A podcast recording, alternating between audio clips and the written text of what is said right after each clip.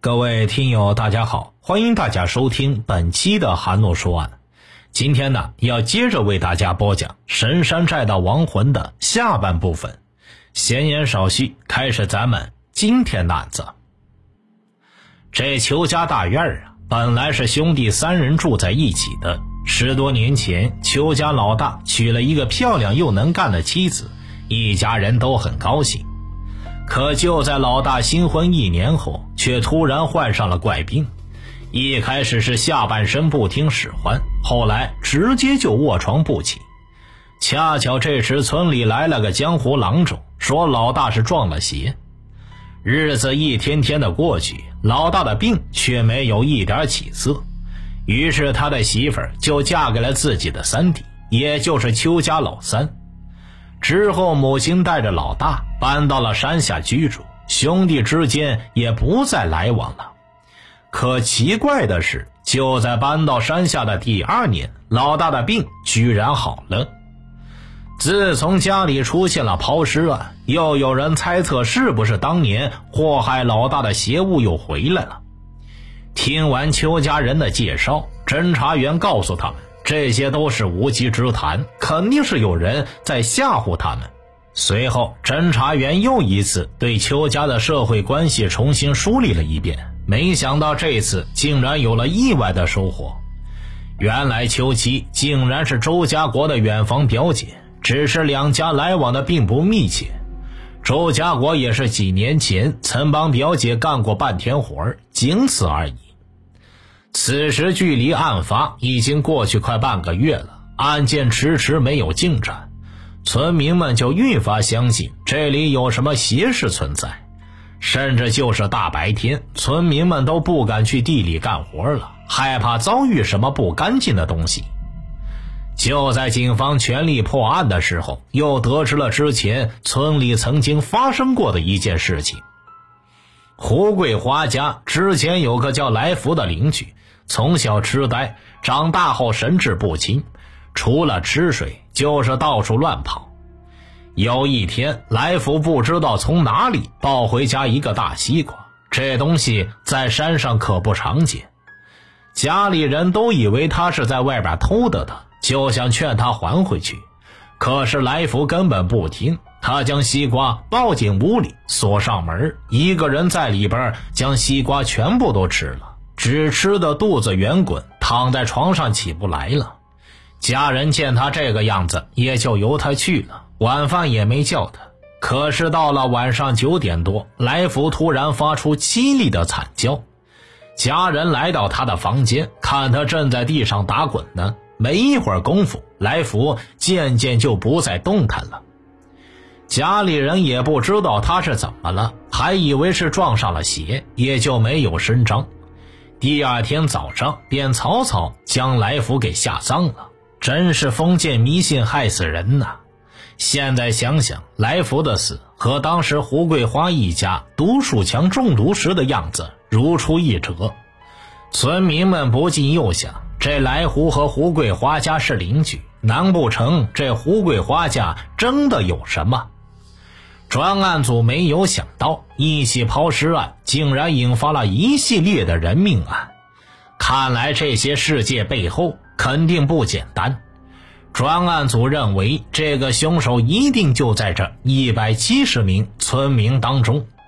这一系列案件很有可能就是同一人所为。案件愈发的扑朔迷离了，于是专案组便向省里申请了刑侦专家的支援。希望能在短时间内揪出这个村民们口中的邪物。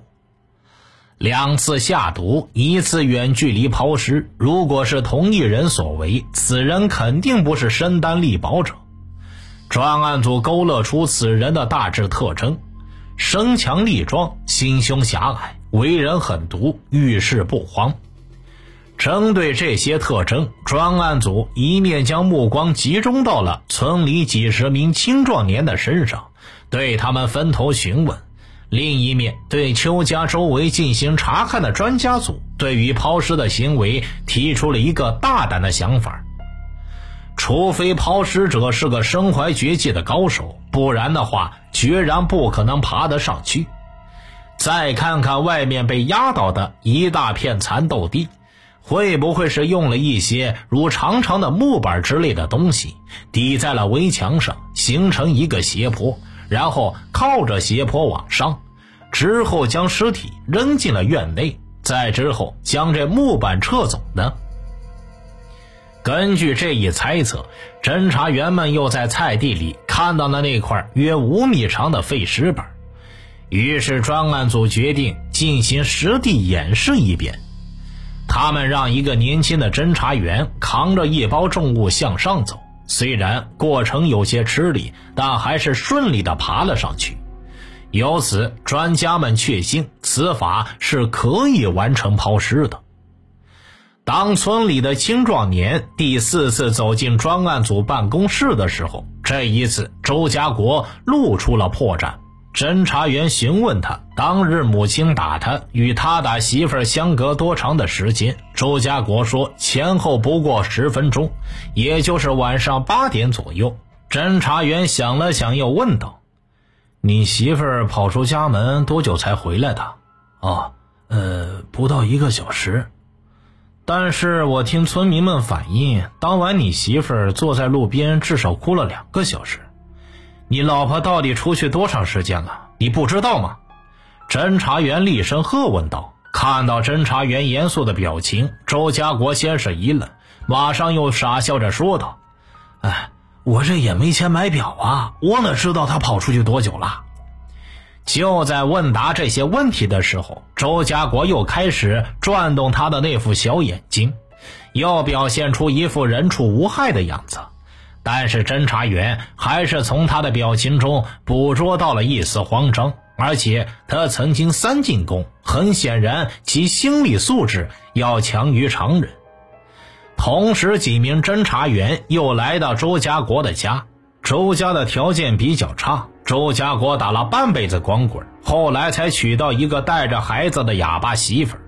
虽然这样，周家国对媳妇儿并不好，还经常打骂。媳妇儿很怕他。当警察通过手语询问他关于周家国的事情，这个可怜的女人一脸惊恐之色。与此同时，对于周家国的审讯也一并进行着。经过一天的斗智斗勇。周家国看似镇定的表象，下面已经出现了慌乱。侦查员们也更加有底气了，他们在耐心的等待外围调查的同事回来的时候，也在看着他的表演。当晚十点多，秘密侦查的两名侦查员在周家国的一个十分隐蔽的地方找到了胡桂花的衣物和他卖蚕豆的几块钱。五月十六日早上。当这些铁证摆在周家国面前的时候，他再也表演不下去了。原本强装真假的面容，在那一刹那彻底的土崩瓦解。终于，心理防线崩溃的周家国开始交代了。四月十四日的晚上，他的母亲向他索要前几天借给他的两百块钱时，他是没有的。于是母亲将他狠狠揍了一顿，然后将他赶了出去。窝了一肚子火的周家国便产生了偷一头猪卖掉，然后还给母亲钱的想法。当周家国高一脚低一脚的经过自家菜地的时候，发现同村的寡妇胡桂花正在自家地里方便，他走上前去制止，反遭胡桂花的责骂。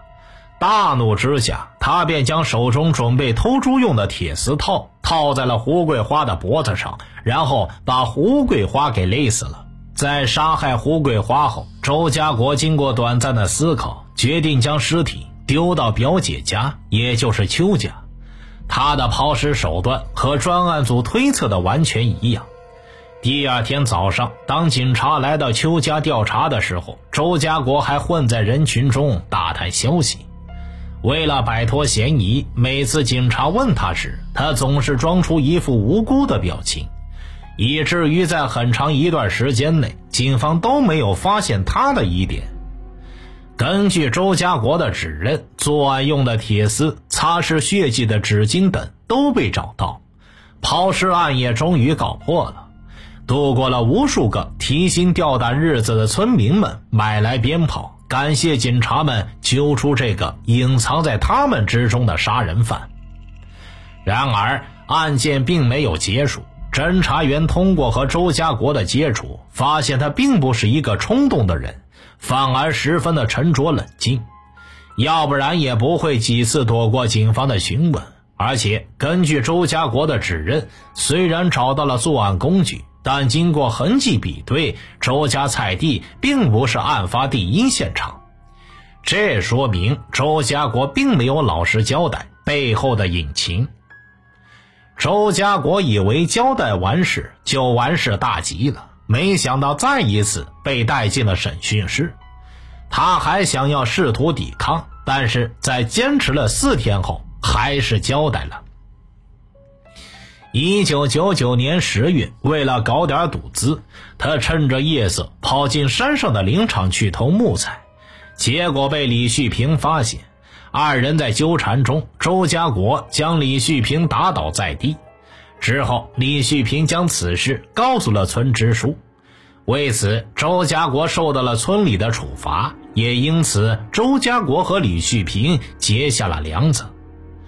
但是，狡诈的周家国并没有表现出来，甚至平日里见到李家人还主动上前去打招呼。四个月后。觉得已经让李家放松对他警惕的周家国，于两千年二月八日晚上潜入李家，将老鼠药倒入了剩饭中，随后逃离现场。第二天，不明真相的李家三口吃下这些毒药后发作。为了不让别人怀疑自己，周家国还和其他村民一起将三人送去了医院抢救。然而啊。让周家国没想到的是，他下了那么大的伎俩，胡桂花却躲过了一劫。